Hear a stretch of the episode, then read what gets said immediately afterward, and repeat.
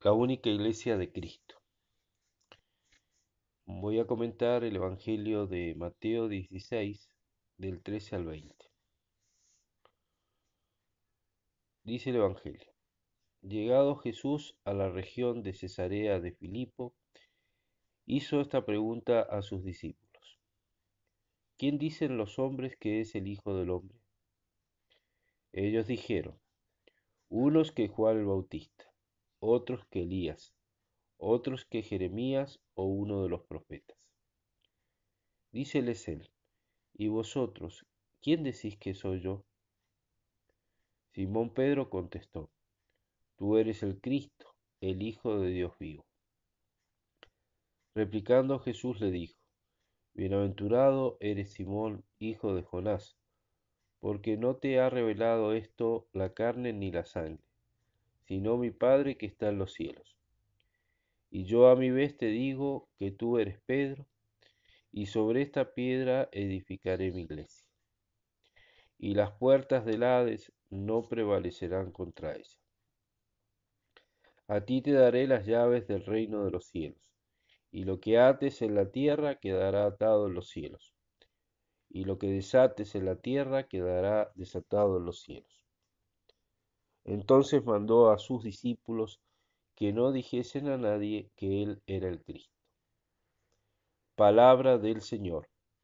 Gloria a ti, Señor Jesús. El Evangelio relata la confesión de Pedro y la promesa de su primado por parte de Jesús. ¿Dónde sucedió?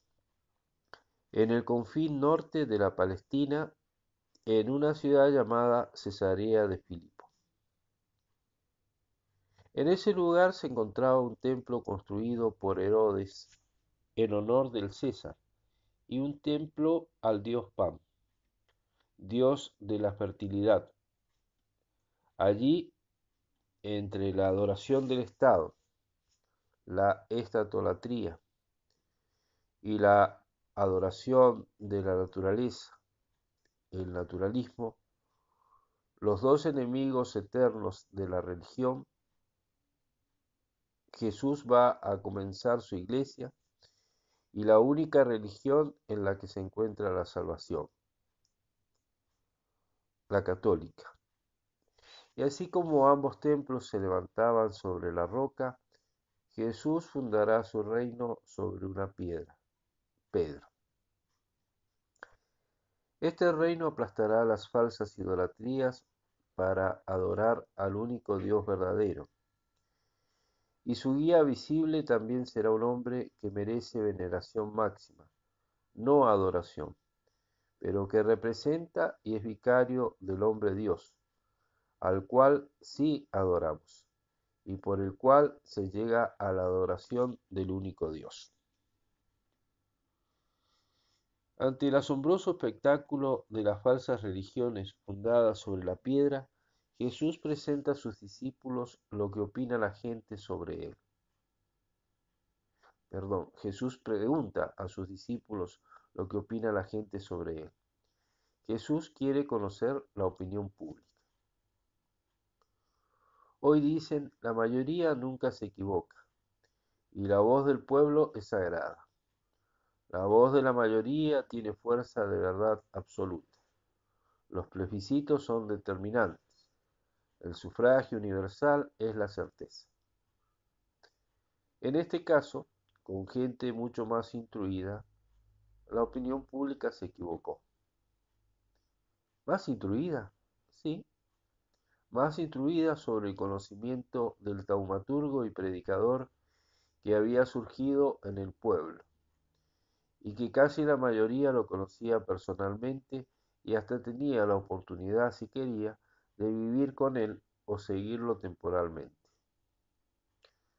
Esto no ocurre en nuestra sociedad masificada, donde la opinión pública la determina especialmente el poder de la propaganda, los medios de comunicación social y en definitiva la minoría poderosa que los maneja y que tiene bien claro los planes que sigue y los métodos para animalizar a los hombres, es decir, para masificarlos.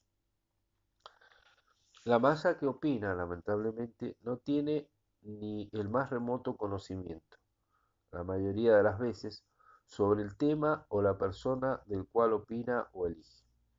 Solo conoce de oídas y por lo que le hacen conocer. La gente daba respuestas sobre Cristo cercanas, pero no precisas.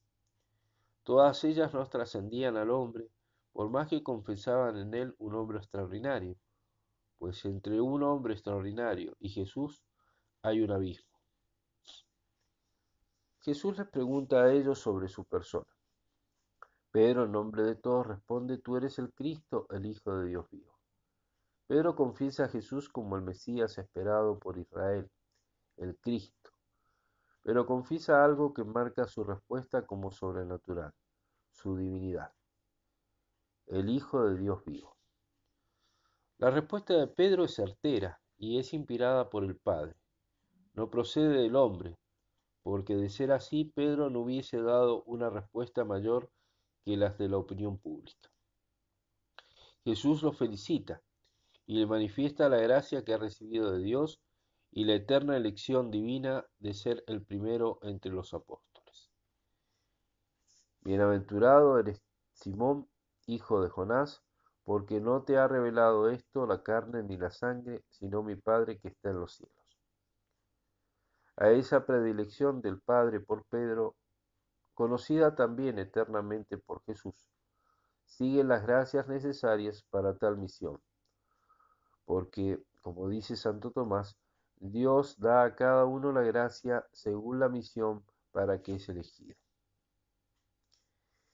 Jesús lo hace fundamento de la iglesia, lo hace Kefas, piedra. Tú eres Pedro, tú eres piedra, y sobre ti, piedra, edificaré mi iglesia, mi única iglesia, la iglesia católica, y te doy seguridad que contra ella no podrá nadie, ni siquiera el diablo ni todos los diablos juntos. Y además de fundar su iglesia sobre él, le da las llaves de la iglesia, lo constituye Señor sobre todos los que forman parte de ella. Le da la primacía de jurisdicción. Pedro es la cabeza visible de la iglesia, el que la rige, el monarca absoluto de ella, y es el mismo Cristo que se nos hace visible en Pedro. Quien obedece a Pedro obedece a Cristo. Él es Cristo entre nosotros. Y también le da el poder de atar y desatar, es decir, la potestad doctrinal para declarar lo que está de acuerdo a la enseñanza de Cristo o no, lo que deben seguir los cristianos para seguir a Cristo y lo que deben evitar para no apartarse de Cristo.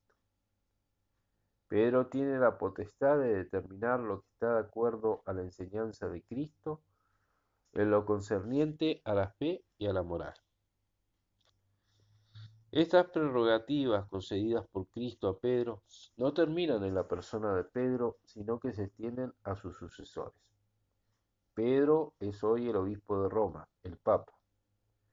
Pues la iglesia no termina con Pedro, al contrario, comienza con Pedro y se extenderá hasta la segunda venida en su aspecto visible, aunque definitivamente es eterna. Esta iglesia, que tiene ya más de dos mil años, sigue siendo regida por Pedro en la persona del Papa, porque el Papa sigue siendo la piedra sobre la cual Cristo la fundó.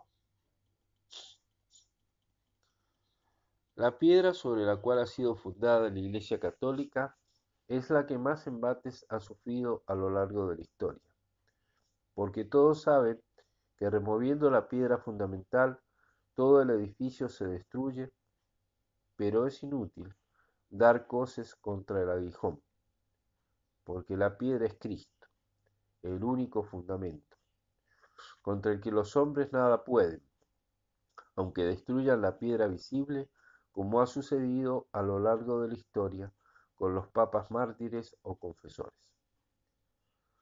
Todos los herejes y cismáticos de una manera u otra han querido remover la piedra, pero como la piedra es inamovible, ellos se han movido y edificado fuera de ella y su casa ha quedado en ruinas. No hay que idolatrar a la piedra visible, porque construiríamos en Cesarea un templo más a la criatura junto a los de Pam y el César. El Papa hace las veces de Cristo cuando habla como vicario de Cristo en las cosas referentes a la fe y a la moral. Y en eso no se equivoca, es infalible, porque es el mismo Cristo el que habla por él. Pero en todo lo demás es un hombre como cualquiera, hombre pecador y falible.